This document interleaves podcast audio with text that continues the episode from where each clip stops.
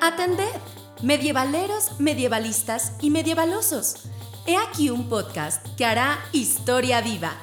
La Asociación Recreacionista de la Edad Media, Alianza de Caballeros, en colaboración con la Universidad de Lancaster, presenta México Medieval. Bienvenidos a otra emisión de México Medieval, un podcast creado por la Universidad de Lancaster y la Asociación Recreacionista de la Edad Media, Alianza de Caballeros Ardeman. Antes de tratar al tema de hoy, les recuerdo que también pueden escucharnos y encontrar más información de nosotros y las actividades que realizamos mediante nuestras redes sociales. Y si aún no nos conoces, bueno, pues síguenos por Facebook, Instagram y YouTube. Estamos como arroba Oficial y en Twitter como arroba MX. Casi todas las niñas han soñado alguna vez con ser una princesa o una reina. Hay otras que aman leer desde que tienen uso de este arte. Y existe una que otra que se siente más empoderada cuando tiene una espada o un arco en la mano. Esto es algo que no ha cambiado con el tiempo. Y ya desde la Edad Media existían mujeres que se dedicaban a instruirse en diversas áreas de conocimiento. La vocación de la mujer medieval es algo que dependía muy estrictamente de su estatus social y por ello era más fácil que accedieran al poder. Aunque hay casos extraordinarios que vale la pena mencionar y de los que hablaremos más adelante. Por si no te has dado cuenta, el tema del día de hoy es sobre las mujeres poderosas en la Edad Media. Mi nombre es Tania Mendoza y para hablar de esto me acompañan los ardemacos Igor, el abuelo Ayala. Buenos días, buenas tardes, buenas noches, buenas madrugadas, buenas, lo que sean, buenas las tengan. Les desea Igor Ayala y les desea que disfruten de esta emisión de México Medieval. Erwin Fernández Azar. ¿Qué tal? Como siempre, un placer que nos acompañen en una emisión más de México Medieval. Mi nombre es Erwin y estaremos conversando esta hora. Hablar de los derechos de la mujer es algo muy común y necesario hoy en día. Pero piensen en lo siguiente antes de juzgar con severidad la Edad Media. Las mujeres sí estaban sometidas a un sistema ejercido principalmente por hombres. Sin embargo, siempre hemos sido lo suficientemente inteligentes como para buscar fugas y establecer contratos con muchas letras pequeñas. La mujer medieval se enfrenta a una época en que no éramos iguales al hombre, porque, digo, por algo Dios creó a Eva de la costilla de Adán, no desde su cabeza ni desde sus pies. Lo sé, lo sé. Para muchas, en la actualidad, este pensamiento es totalmente retrógrada. Pero insisto, Pongámonos en contexto. La mujer medieval no es que se conformara con su posición, en muchos casos lograba aventajarse de ella. A muchas, el ser demonio y santa al mismo tiempo podía ser usado en beneficio, y el hombre medieval sabía de esta condición natural de inteligencia que poseemos. ¿eh? Es justo por ello que podemos encontrar una gran cantidad de tratados hacia la educación de la mujer, escritos por hombres como los de Felipe de Navarra, Barberino y el Caballero de Tour Landry, otros destinados a la burguesía como Le Manager de París, algunos de ellos más severos que otros, y unos más destacables por su condición benevolente y comprensible, aunque claro que un par de ellos fue escrito por una mujer. Cristín de Pizan nos regaló el tesoro de la ciudad de las damas, ni más ni menos, el punto es que las mujeres medievales no estaban tan desprotegidas, no menos en ciertas prácticas y especialmente en ciertos espacios. Lo que sí es que legalmente y ante los ojos de muchos, el nacer mujer era una desgracia. Y ya no se dijera una mujer enferma. Pero hay un tipo de mujer que destaca mucho en la historia y en el podcast hablaremos más adelante de varias de ellas.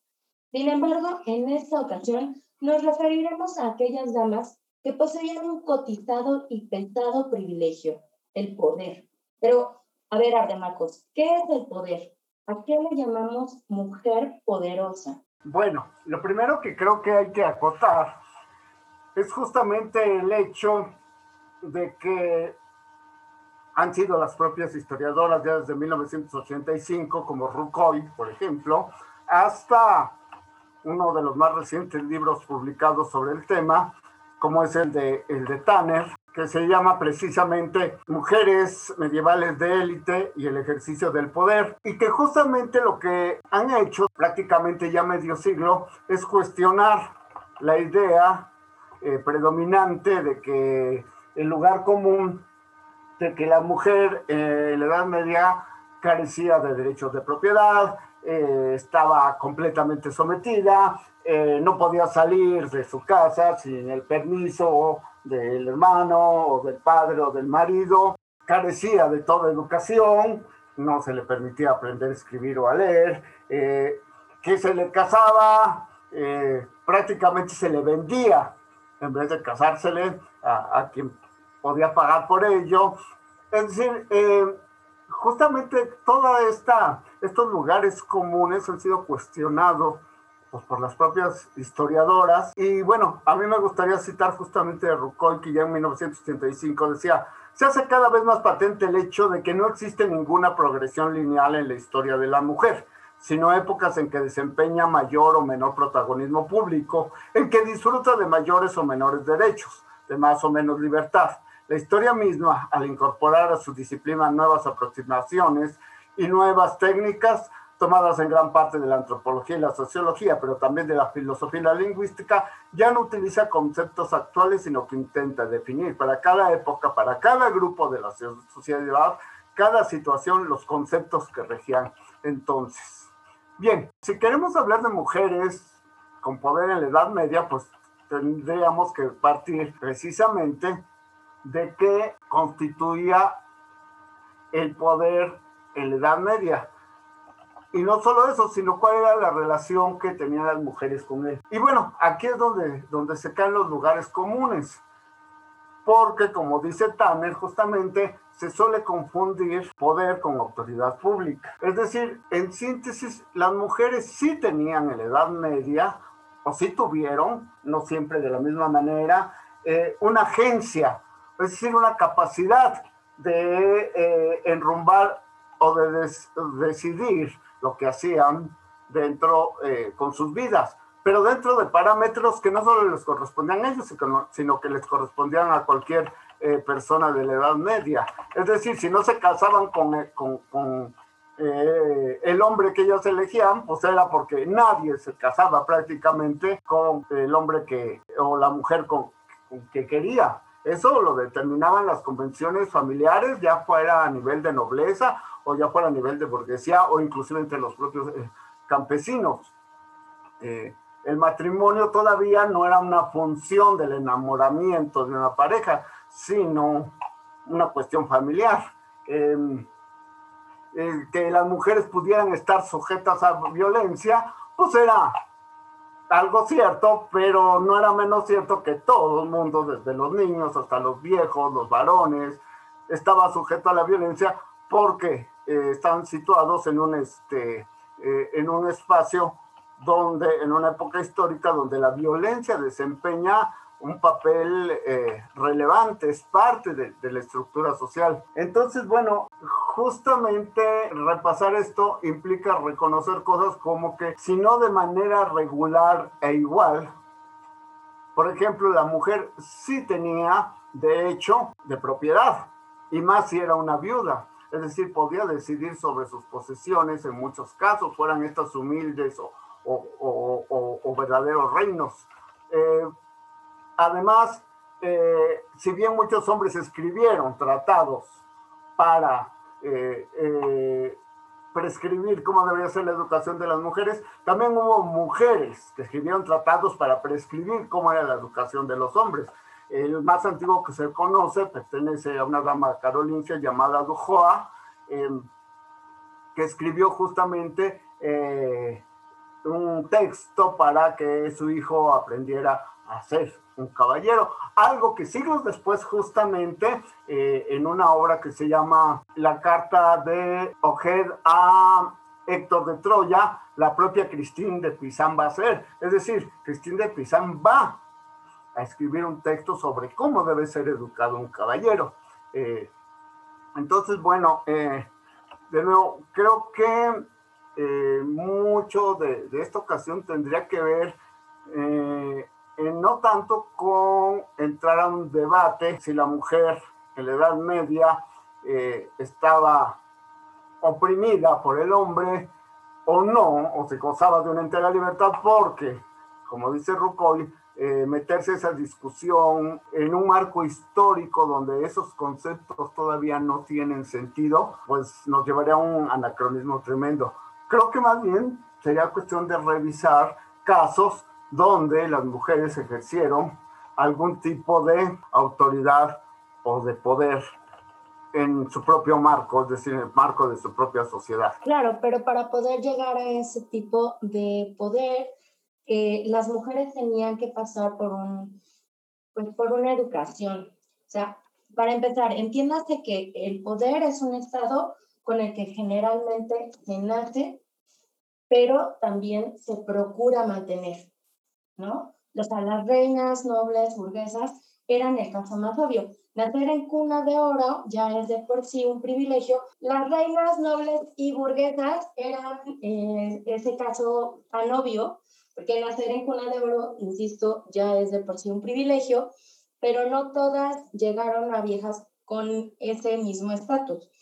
La castidad, la humildad, la modestia, em, el silencio, la misericordia, eran algunas de las virtudes mejor enseñadas y vistas por la sociedad medieval y no todas seguían las instrucciones al pie de la letra.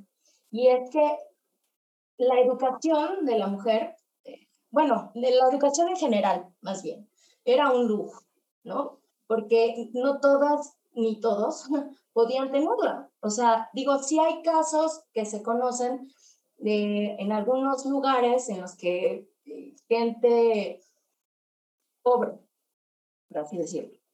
Eh, tenían escuelas, pero no, no, me quiero salir del punto. Eh, la educación en sí era cara, ¿no? Y muy a pesar de lo que Hollywood pueda hacerle creer a, a, la gente, los conventos no eran las mejores escuelas. De hecho, ese es otro mito creado por el siglo XIX en contra de la, bueno, sobre la Edad Media. La verdad es que la mayoría de la educación era en casa, de hecho, y si era en casa ajena, pues hasta mejor, que las grandes damas de la corte eran ese ejemplo perfecto para educar a los niños. Y sí, digo niños en general, pues a tanto las niñas como los niños eran educados eh, eh, por, por estas grandes damas. Eh, parte de lo que hoy en día podríamos decir la infancia en la Edad Media, ¿no? Pero aproximadamente hasta los 12 años, era un buen, un buen tiempo, ¿no? En el que una mujer podía dar ese tipo de educación. Y el hecho de enviar a sus hijos a los conventos, este, pues era caro eh, y la verdad es que no era un, tan buena educación, no se tienen registros de exactamente cómo se les educaba, o sea, qué era lo que se les daba como educación. Y por eso, pues, de hecho, era mejor enviarlos, no sé, con, con el cuate o con la comadre, ¿no? Y, ya, claro, no es que fuera mejor para, para los niños, porque pues, la verdad es que a los padres no les importaba si eran infelices o no. O sea, lo importante es que recibieran esa educación para el tipo de vocación al que estaban destinados. Y, voy estrictamente al lado de la mujer. Recordemos que hay eh, una variante ¿no? de mujeres, pero yo creo que hay, hay que em, como otorgar una serie de, de, directrices sobre, sobre los tipos de mujeres que, que integran principalmente eh, esta edad media.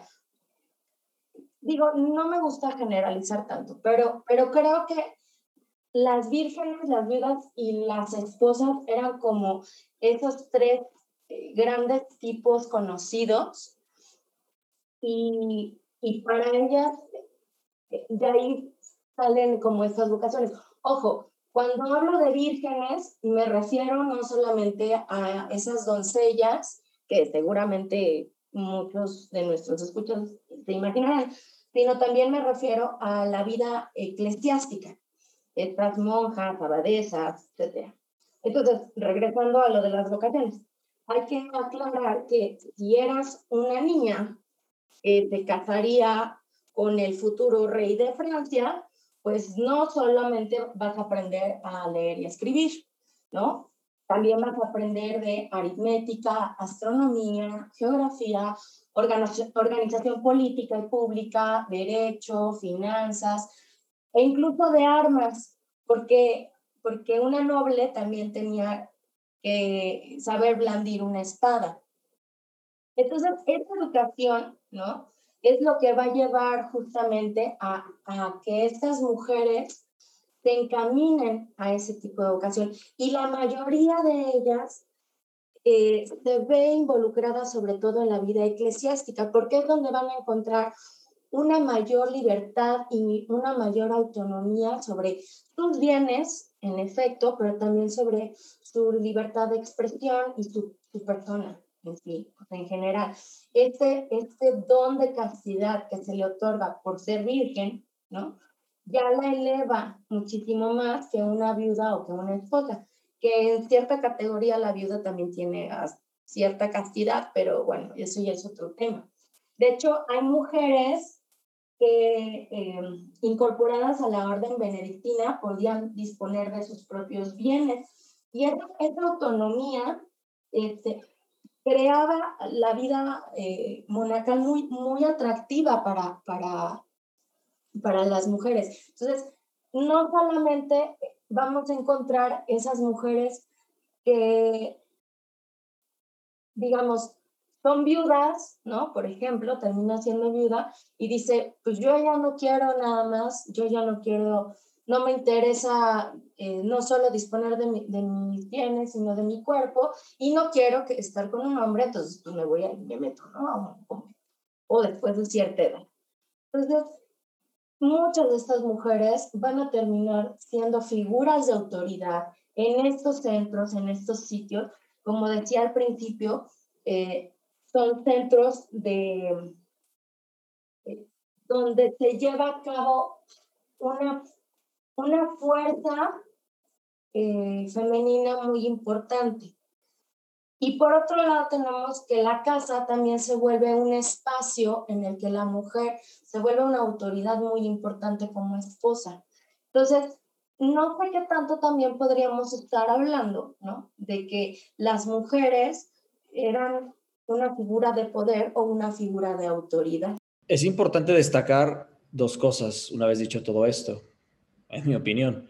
Uno, como con cualquier tema de historia medieval, enfatizar la enorme complejidad con la que estamos lidiando, ¿no? Todo lo que hablamos de Edad Media tiene que ver con una ventana de tiempo de mil años, una serie de épocas y, variedades regionales profundas.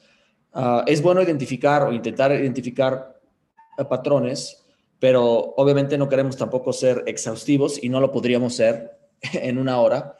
Claro que habrá condiciones muy específicas muy diversas que arrojen una luz distinta sobre el tipo de procesos que, estamos rescatando aquí. Insisto, no creo que eh, vamos a ser exhaustivos, pero sí es importante, como había mencionado Ana, identificar estas realidades culturales que normalmente no tenemos en mente cuando cotidianamente pensamos en la Edad Media desde la modernidad, ¿no? sobre todo en México. Y eso es importante, pero eso no descarta la complejidad que mencionaba al principio. Lo segundo y yo sí sería un poco más crítico y no quiero ser tampoco decirlo nada más como abogado del diablo, pero tampoco hay que romantizar la forma en que la mujer vivía en la Edad Media. Por supuesto que se, existe un sistema de explotación específico, tampoco es que hayamos cambiado mucho en ese sentido, soy más crítico, la, la, simetría eh, por división social y política de género sigue existiendo. eh, es, distinta, por supuesto, pero claro que hay orígenes en, el desarrollo de la cultura occidental, desde el cristianismo hasta la forma en la que se crea el Estado moderno. Pero por eso tampoco eh, me gustaría que el esfuerzo por desmitificar la Edad Media termine siendo una labor de idealización.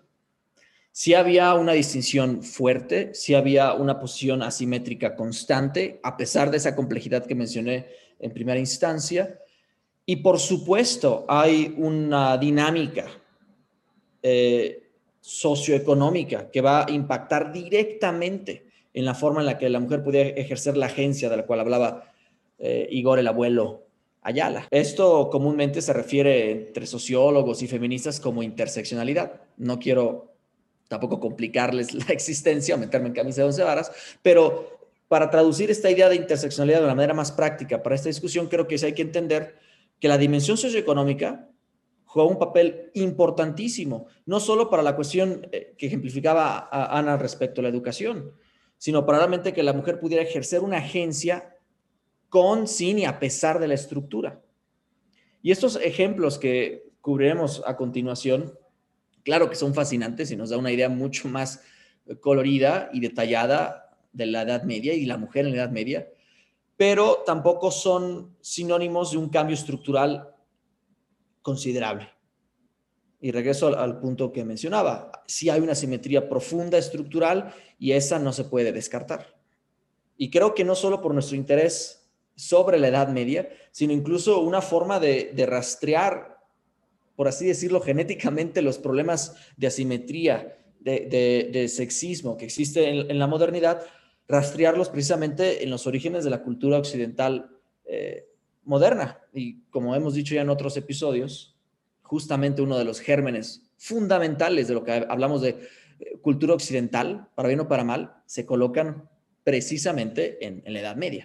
Pero justamente yo creo que a lo mejor ese es el mayor problema de tratar eh, no solo en la Edad Media, sino antes.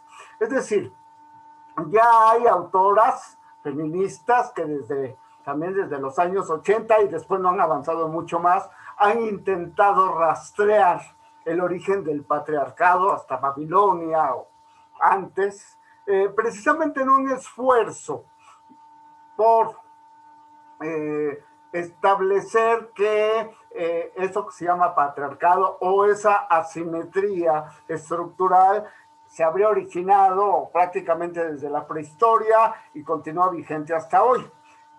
Y eso ha dado lugar, ojo, uno, no se ha podido demostrar plenamente. Dos, implica sujetar a una visión actual todo el curso de la historia.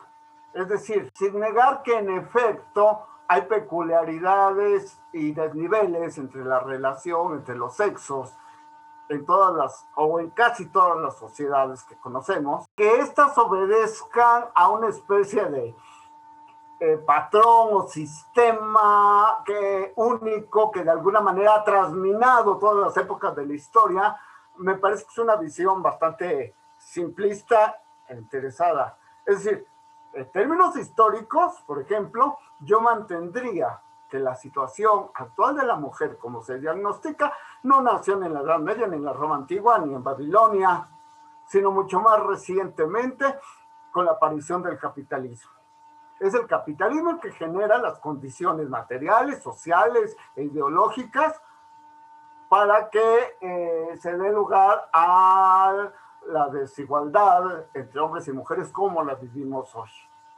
Antes, y ese es un tema que a lo mejor nos rebasa, pero justamente para, para mí eso es lo interesante. Es, es, e, e, es como dice Rucoy, es decir, eh, pensar que hay una linealidad, eh, me parece que es un tema, uno, a debate, dos, que rebasa con mucho lo que, lo que podemos plantear aquí. Entonces, ojo, yo creo que no se trata tanto de romantizar la situación de la mujer en la Edad Media. Se trata más bien de entender cómo una mujer podía tener eh, un marco distinto, muy distinto al que tienen ahora, y no solo las mujeres, sino los hombres, los niños, todo el mundo.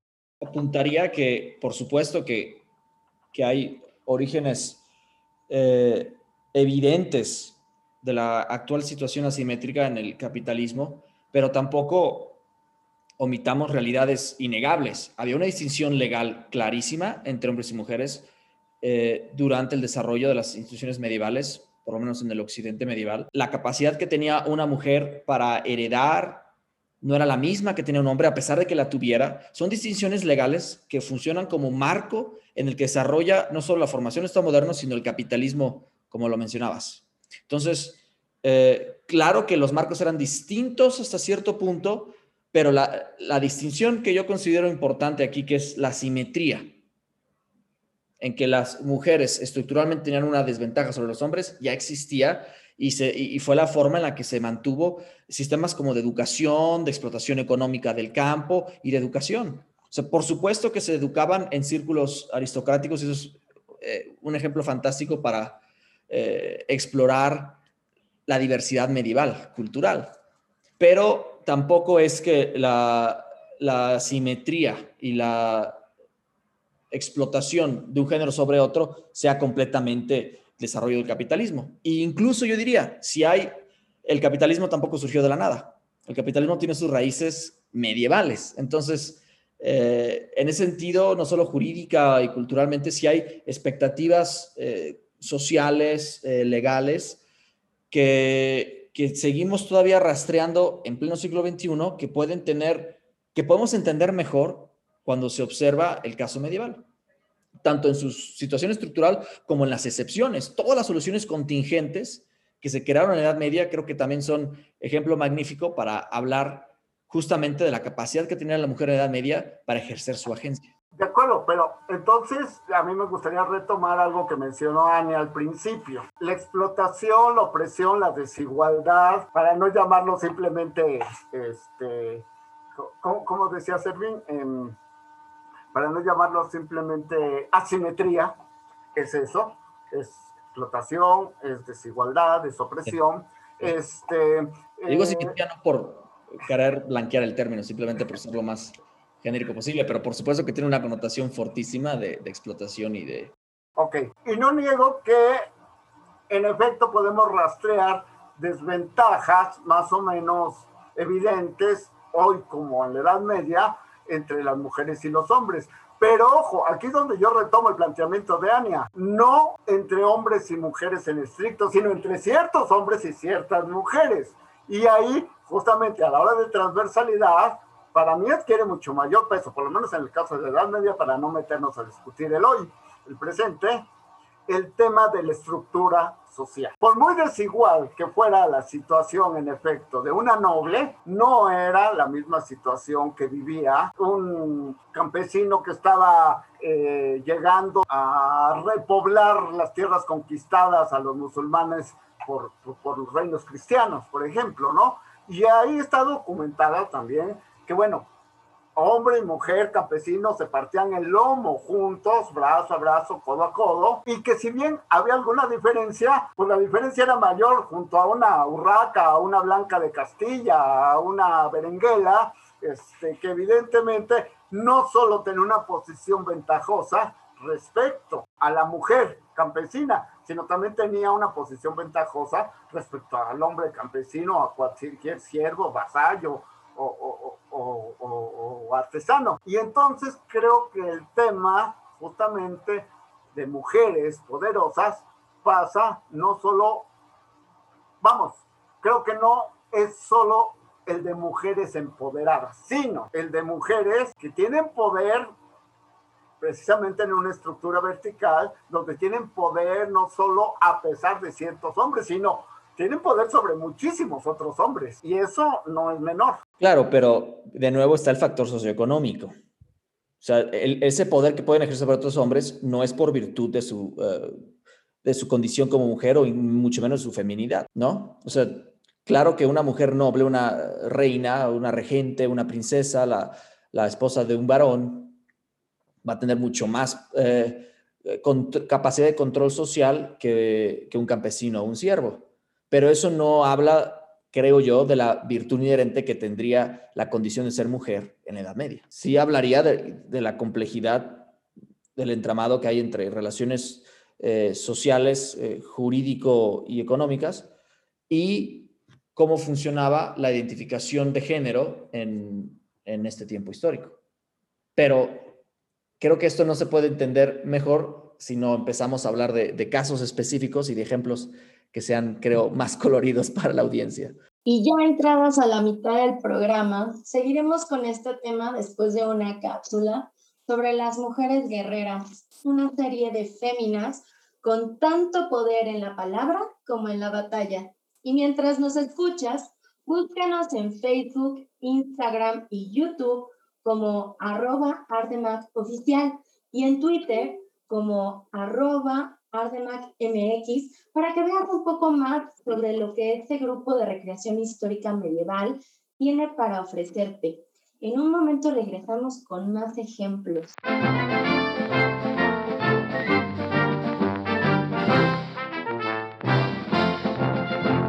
Hablemos de mujeres poderosas en la guerra.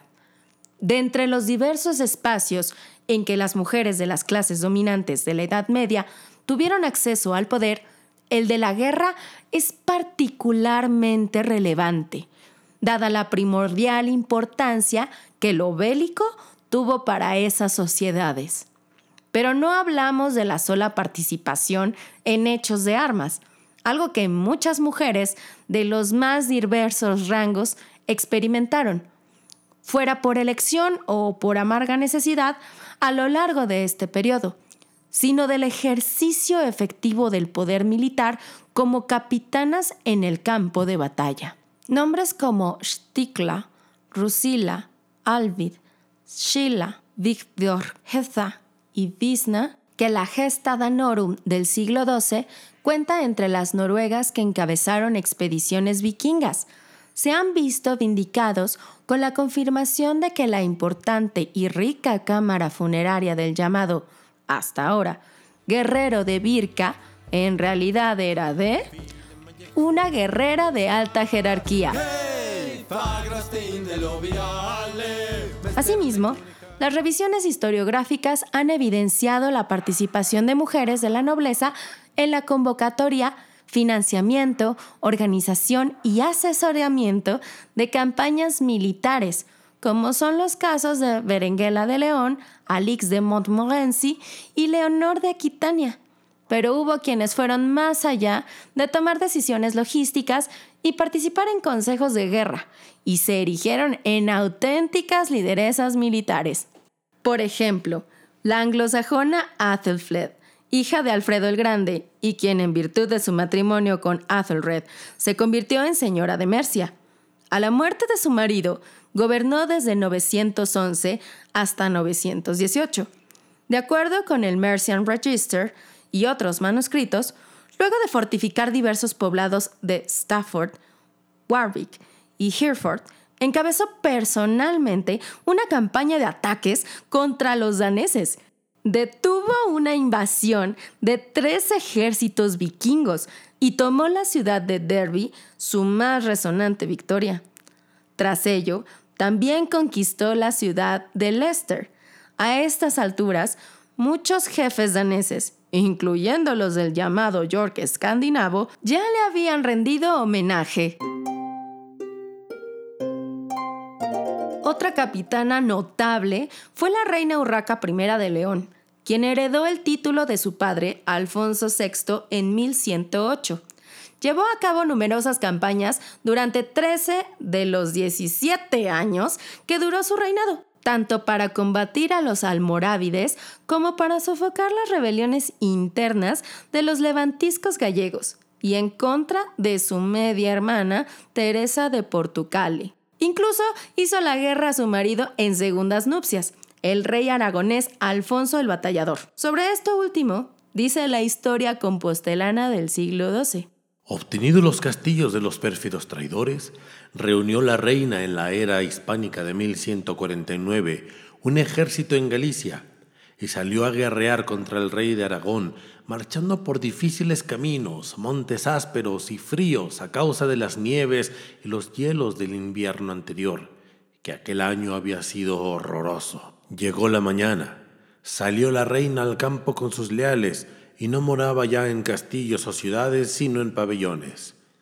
Reunió pues un ejército muy grande y muy fuerte, y persiguió al cruel régulo aragonés, y colocando sus tiendas, cuarteles y ejército en derredor, lo sitió en Carrión, y por largo tiempo túvolo cercado. Su audacia militar le ganó el sobrenombre de la temeraria. Incluso, en una faceta poco conocida, Isabel la Católica también tuvo ocasión de ser una mujer de armas. La crónica incompleta de los reyes católicos consigna que, al final de la Guerra de Sucesión en Castilla, comandó en 1476 la toma de Toro, que había permanecido en manos portuguesas meses después de la victoria de los reyes católicos en las cercanías de dicha ciudad. Dicha crónica apunta que el comportamiento de Isabel fue no como mujer, más como esforzado varón, y sus palabras de varón muy esforzado más que de temerosa mujer. Curiosamente, recibió personalmente la rendición de la plaza de manos de otra guerrera, María Sarmiento, quien comandaba la defensa. Así, confirmó plenamente su derecho a la corona castellana. Pero sin duda, la figura de lideresa militar medieval por antonomasia es la de Jeanne d'Arc, campesina lorenesa, no necesariamente pobre, pero carente de alcurnia. Con solo 17 años le dio un giro de 180 grados al curso de la Guerra de los 100 años y salvó de una derrota aplastante al desfalleciente reino de Francia. A pesar de no contar con las ventajas de sus ilustres predecesoras, linaje, fortuna, educación, entrenamiento, logró que el comandante de la guarnición de Valcours, ciudad cercana a su natal Doremi, le asignara una escolta para ir a Chinon, donde un desesperado Carlos VII no veía la manera de evitar que Orleans, el último bastión importante que le quedaba, cayera en manos de la coalición anglo-borgoñesa. Tal vez por ello, y por ciertas profecías populares acerca de que Francia sería restaurada por una virgen que obraría milagros, accedió a las peticiones de esa adolescente que aseguraba haber sido enviada por Dios y la integró a la expedición encabezada por el duque Jean d'Alençon, que llevaría auxilios a Orleans. La joven promovió y tomó parte en una serie de aguerridas acciones contra las posiciones enemigas, y en poco más de una semana terminó un asedio de siete meses.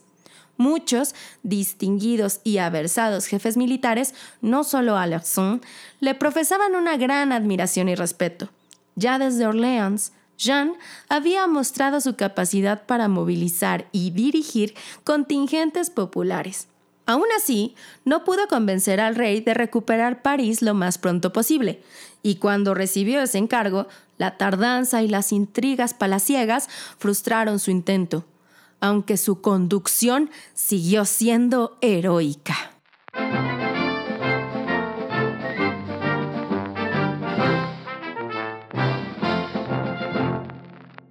Y esas fueron algunas de las mujeres guerreras que destacaron sin duda alguna por, todo su por toda su trayectoria militar, por su vida y algunas pues hasta por su muerte también. Pero no son las únicas mujeres poderosas que vamos a encontrar en la historia de la Edad Media. Hay mujeres que también se destacaron no solo por tomar las armas, sino por vida política. También porque fueron mujeres que, como ya habíamos comentado anteriormente, eh, nacieron en cuna de oro y bueno, crecieron, se educaron como todas unas damas, pero hicieron grandes cosas realmente, no solo para sus, países, sino para ellas mismas, para su familia y para su gente. Y me parece que la primera que tenemos que destacar es la gran Leonor de Aquitania. una mujer nacida en, 1100, en el año 1122. Fue una noble, una noble medieval eh, francesa, miembro de la Casa de Potiers y duquesa de Aquitania y Guyena. Eh, sería reina de, de Francia con Luis VII, pero ahí no quedaría su matrimonio, no sería algo, algo, algo que la satisfaga. Y pues terminaría casándose con Enrique II de Inglaterra, con quien tendría ocho hijos, eh, de los cuales el más destacable, destacable sería eh, el famoso Ricardo Corazón de León, en efecto, este, tal vez lo más importante es situarla un poco en su contexto temporal. Ella es un producto muy típico eh, de un momento crucial en la Edad Media, que algunos han llamado el Renacimiento del siglo XII, y Leonor se manifiesta en, mucho, eh, en muchas de ellas, es como un producto de muchas de ellas. Es para empezar nieta de Guillaume de Poitou, un, eh, el primer trovador conocido eh, y del cual va a heredar su inclinación eh, no solo por el arte, sino por el patronazgo de las artes. De hecho, va a, patrocinar el arte no solo en sus posesiones de, Aquitania y Potiú, sino este, después como en su momento como reina de Inglaterra va a introducir todo este movimiento cultural eh, en ese reino. Eh, además hay que decir que desde el principio eh, y en virtud de la, de, la muerte de, su hermano, de su único hermano varón, ella hereda derecha sus posesiones y nunca pierde el dominio de ellas.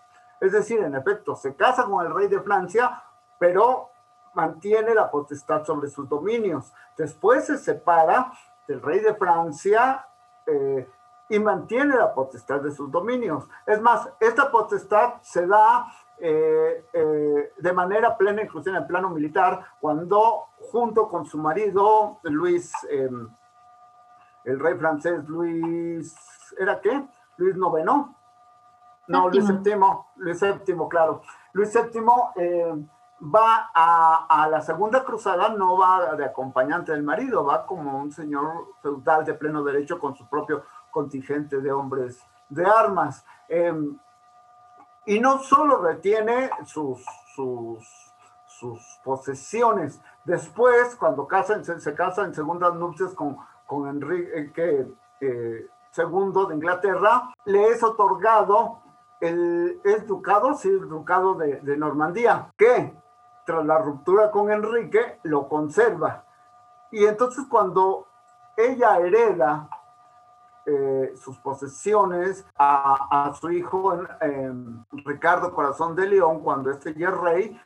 Ricardo no solo hereda el trono de Inglaterra, hereda las posesiones de Inglaterra en este, eh, eh, perdón, hereda las posesiones de Leonor en el sur de Francia y todo lo que era el ducado de Aquitania, el condado de Poitiers y además el ducado de Normandía. Es decir, esa, este espacio algunos historiadores lo han llamado el imperio angevino, y en su momento ocupó o fue más de la mitad del territorio de lo que hoy es Francia, además de la corona de Inglaterra, y fue una estructura, aunque bien efímera, eh, fue una acumulación de poder que Ricardo le cayó en las manos, él no la creó, quien la creó fue su madre, la de Inglaterra, y después además tuvo injerencia en el nombramiento de varios de sus nietas, e hijas como reinas en diversos reinos españoles. Destacadamente, eh, además, ya cuando ella era muy grande,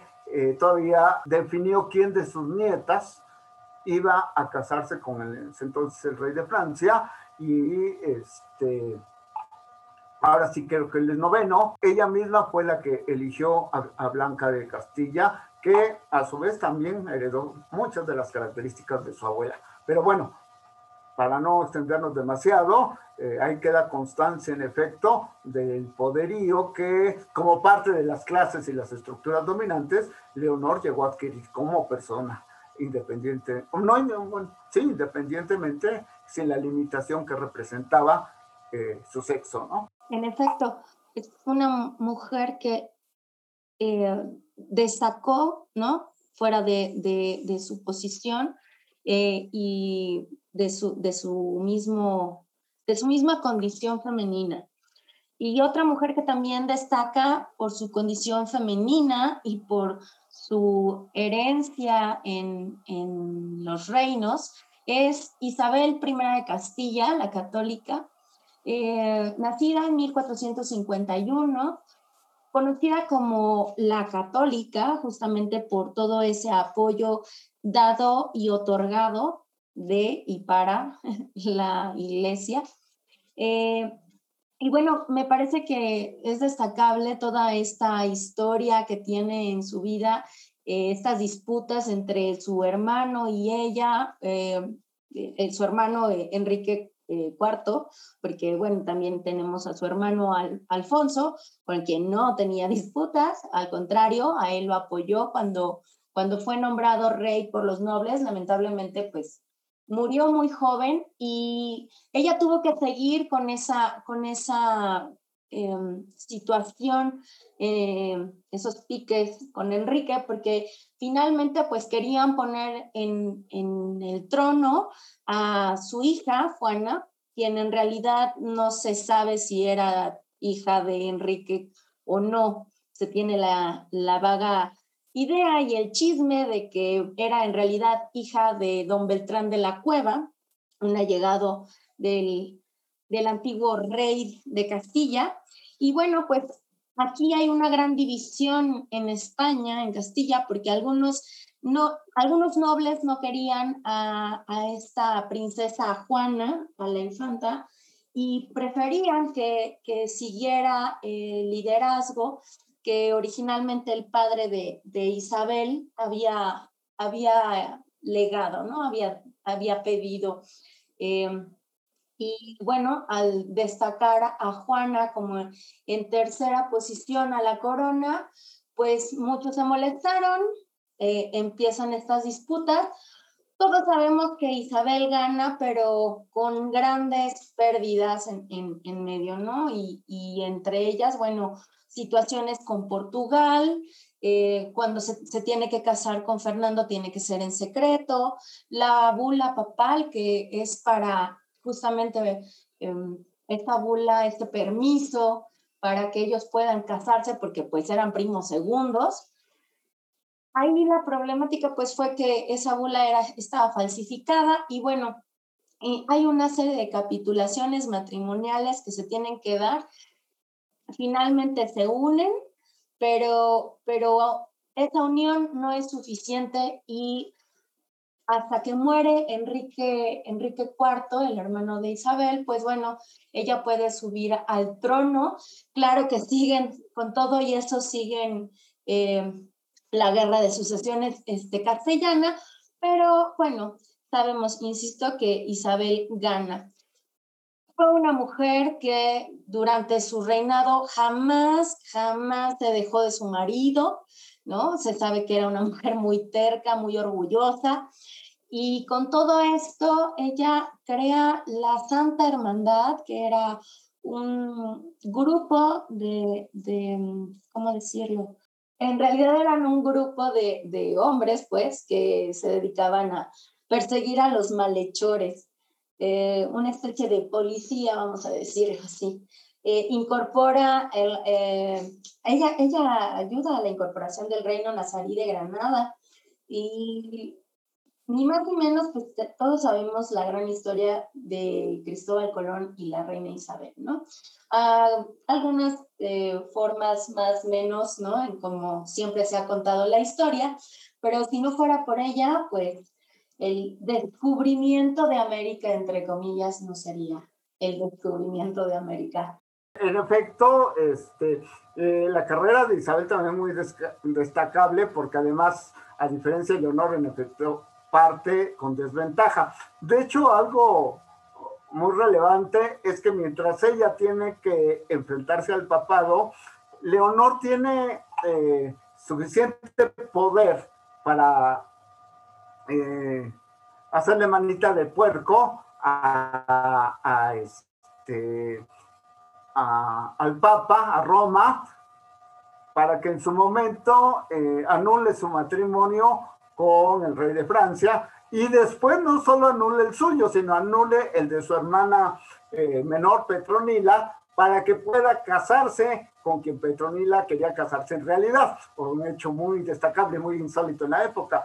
Pero el poder de Leonor era tanto ante, ante el Papa que, este, pues que no solo logró la anulación del matrimonio propio, sino el de su hermana también. Ahora, Isabel no cuenta con esta ventaja. Ella eh, tiene que partir de, de, una posición más subordinada, pero que gracias a sus dotes políticas y también militares, pues va a ir a, este, va a ir acrecentando su cuota de poder efectivamente, eh, no solo estrictamente político, en este, por ejemplo, la guerra de sucesión, eh, tenía su lado ideológico donde muchos cuestionaban sus aspiraciones a la corona por tratarse justamente de una mujer, en un momento en que se está dando eso que después fue llamado la querella de las mujeres, es decir, este debate sobre si eran aptas o no eran aptas para eh, eh, gobernar y tener poder justamente, o si eran virtuosas o no. Y justamente algunos de estos, de los tratados que se escribieron en este, como parte de estas querellas de las mujeres, fueron escritos justamente para apoyar la carrera política de,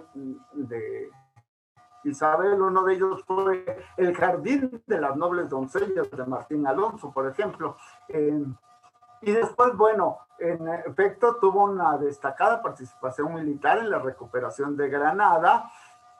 Y a esas alturas, ella desarrolló una política de alianzas con la iglesia que va a devenir en eh, esa estructura clásica que se suele atribuir a la Edad Media, pero que en realidad es de eh, el Renacimiento y la, y la Ilustración, de el poder terrenal, la unión del poder terrenal y el poder espiritual eh, en, un, en un dúo que se va a imponer sobre toda Europa y que le va a asegurar además el predominio de, eh, del descubrimiento de América y de, y, de, todas las ventajas que ello conlleva. Es decir, este, en muchos aspectos, en efecto, eh, Isabel es la gran fundadora de lo que va a ser eh, la potencia española de los siglos XVI y XVII, una potencia comparable a la que en el siglo XX eh, fue Estados Unidos. Em, y bueno, se refleja inclusive en el hecho, en efecto, de que en la fundación de lo que se conoce como la Santa Inquisición, este tribunal no dependía de, eh, directamente del Papa, sino este, dependía de los reyes católicos en una sesión muy importante del poder que Roma le hace tanto a Fernando como a Isabel. Entonces, bueno, sí, eh, también tiene una carrera muy, muy destacada como mujer que, que, que, tuvo poder este, en la Edad Media. Ahora, más allá de las carreras destacadas, que en este caso han sido ejemplos, creo yo, muy ilustrativos, pero sumamente políticos, hace falta también reconocer que la aserción de poder no solo se basa en la autoridad pública e institucional, como es el marco las unidades políticas como la monarquía eh, eh, de Castilla, la monarquía castellana o el ducado de Aquitania, sino también la autoridad intelectual. La autoridad intelectual que se forma con no solo la transmisión del conocimiento, lo que se juega en la transmisión del conocimiento, sino también eh, en la creación del mismo. Y creo que si hay figuras importantes que se pueden destacar de estos mil años, eh, que nos permite también dimensionar eh, el poderío cultural o intelectual que la mujer pudo haber ejercido, aunque sea a nivel de agencia individual, pero que sin duda ejerció en casos específicos, ¿no? Creo que de los nombres más sonados ya de la época tardo medieval es justamente eh, Christine de Pizan. Christine de Pizan es como el extremo, digamos, el fruto de, de una larga historia que, bueno, de, entre sus miembros destacados podemos citar a este a Gerberga de Gandersheim, eso, Gerberga de Gandersheim, Eh, esta fue una, una nieta de, este, eh, de Otón I, el emperador del Sacro Imperio Romano, este, que ya en el siglo, ¿qué es siglo IX, 10? Siglo X. Siglo X, claro. Eh, como cabeza de, de, la abadesa justamente de Gandersheim, como abadesa de Gandersheim, convierte en su abadía en el mayor centro cultural del de, eh, el imperio germánico, de, sacro, del Sacro Imperio Germánico de aquella época. Ese es el punto de referencia donde se educan no solo las mujeres, sino los nobles.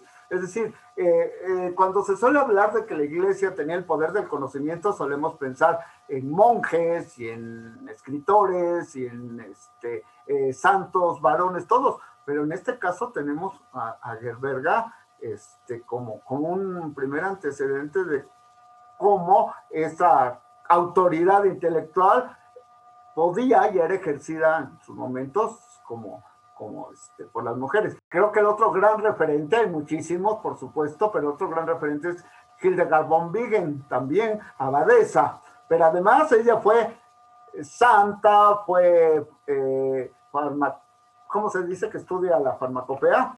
naturalista, fue médica, fue compositora, fue escritora, fue filósofa, este, vamos, fue hasta profetisa.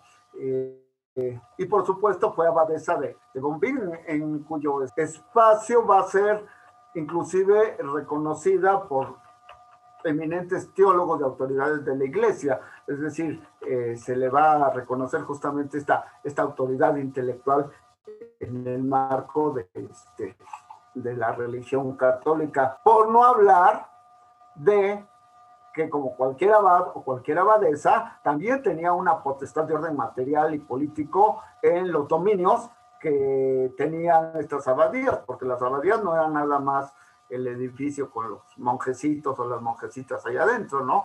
Era un estructurador de, de, poder social local, este, que tenía derechos sobre las villas vecinas, tenía, eh, eh cobrado impuestos.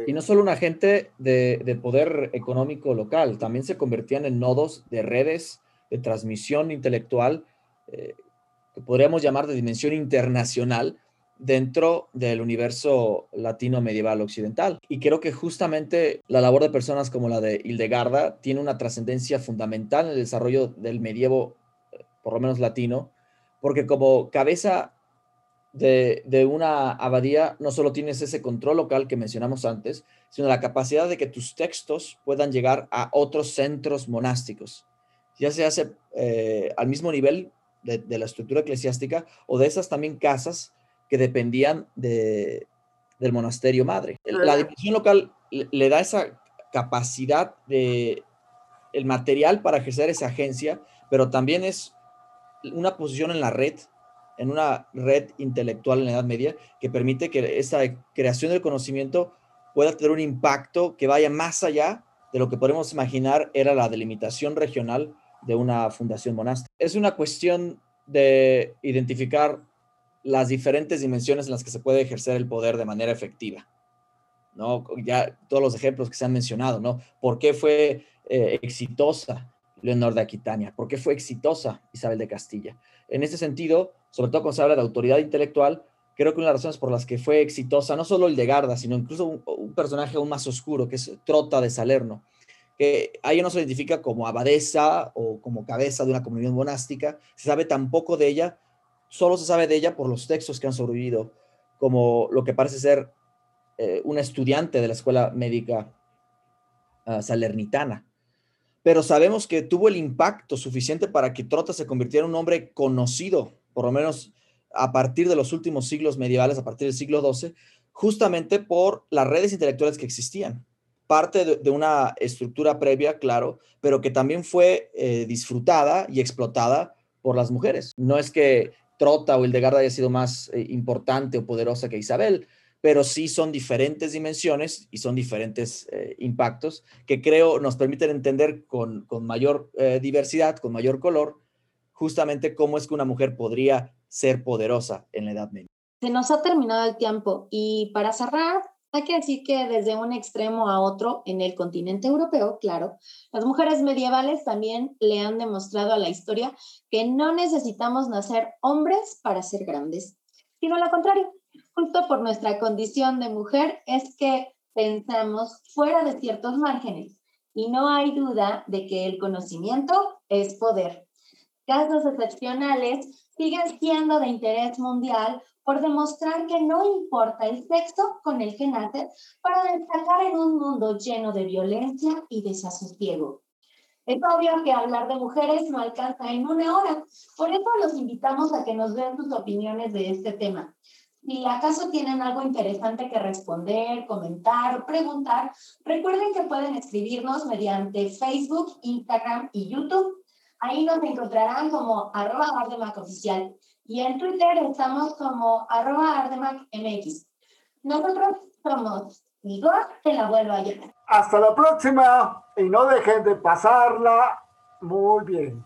Es decir, muy buena tarde, buena noche, buenos días, buena madrugada. Pasen las buenas. Erwin Fernández Como siempre, un placer que nos hayan acompañado en México Medieval. Mi nombre es Erwin y espero nos sigan acompañando en las próximas emisiones. Yo soy Ania Mendoza y quiero darles las gracias a Lancaster por este espacio y gracias a ustedes por escucharnos. Con todo el poder les digo hasta la próxima. Esto fue México, Medieval. Una producción de la Universidad de Lancaster y Ardemac. Edición y postproducción Vladimir Payares. Diseño gráfico Ania Mendoza los Ardemacos podcasteros, los esperamos en la siguiente edición. Hasta la próxima.